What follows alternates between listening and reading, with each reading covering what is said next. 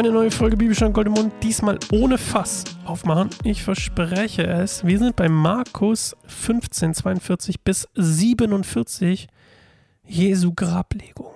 Okay. Es wurde nun schon Abend und es war Rüsttag. Das ist der Tag vor dem Sabbat, sodass die Zeit drängte. Da fasste sich Jesus aus Arimathäa ein Herz, ging zu Pilatus und bat um den Leichnam Jesu. Josef war ein angesehenes Mitglied des Hohen Rates und er war von und er war einer von denen, die auf das Kommen des Reiches Gottes warteten. Pilatus war überrascht zu hören, dass Jesus schon tot sei. Er ließ den Hauptmann rufen und fragte ihn, ob Jesus wirklich bereits gestorben sei. Als der Hauptmann es ihm bestätigte, überließ er Josefs den Leichnam. Josef kaufte ein Leinentuch, nahm Jesus vom Kreuz ab und wickelte ihn in das Tuch. Dann legte er ihn in ein Grab, das in einen Fels gehauen war, und wälzte einen Stein vor den Eingang des Grabes. Maria aus Magdala und Maria, die Mutter des Joses, sahen zu und merkten sich, wohin der Leichnam Jesu gelegt wurde. Also, dieser Josef, ein angesehenes hohes Mitglied des Hohen Rates oder ein angesehenes Mitglied des Hohen Rates, ähm, war, und das lesen wir nämlich gar nicht hier bei Markus, sondern im, bei Johannes lesen wir das, der zählte sich nämlich heimlich Insgeheim hat er sich nämlich zu den Jüngern Jesu gezählt. Also der hat an Jesus geglaubt und deswegen hat er auch so viel Interesse daran, Jesus quasi zu bestatten.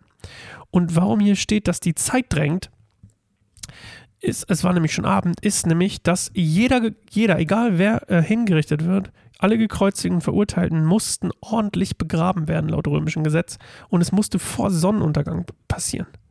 So, und deswegen waren die hier so hinterher und dieser Josef, Josef, der hier seinen Leichnam holt und dann in einer Höhle quasi begräbt, ähm, dieses Grab ist halt in, in Fels gehauen, das war eigentlich Josefs eigenes Grab.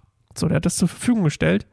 Und ähm, dann wurde halt ein ganz großer Stein davor gerollt, quasi. So wie es eigentlich für ihn gedacht war. Er gibt quasi sein eigenes. Und das war damals, glaube ich, schon, das ist jetzt meine Vermutung, schon ein, ein eher äh, vermögenderes Zeichen, dass man ein Grab, ein eigenes Grab in einen Felsen hauen kann. Äh, um darauf, damit man sich da selber reinlegen kann. Das äh, ist nur meine Vermutung. Aber ich glaube, da muss man schon eher der Big, Big Boy sein. Und es hat ja auch einen Grund, dass er wahrscheinlich nur angesehenes Mitglied des Hohen Rates war. Wahrscheinlich war er vermögend.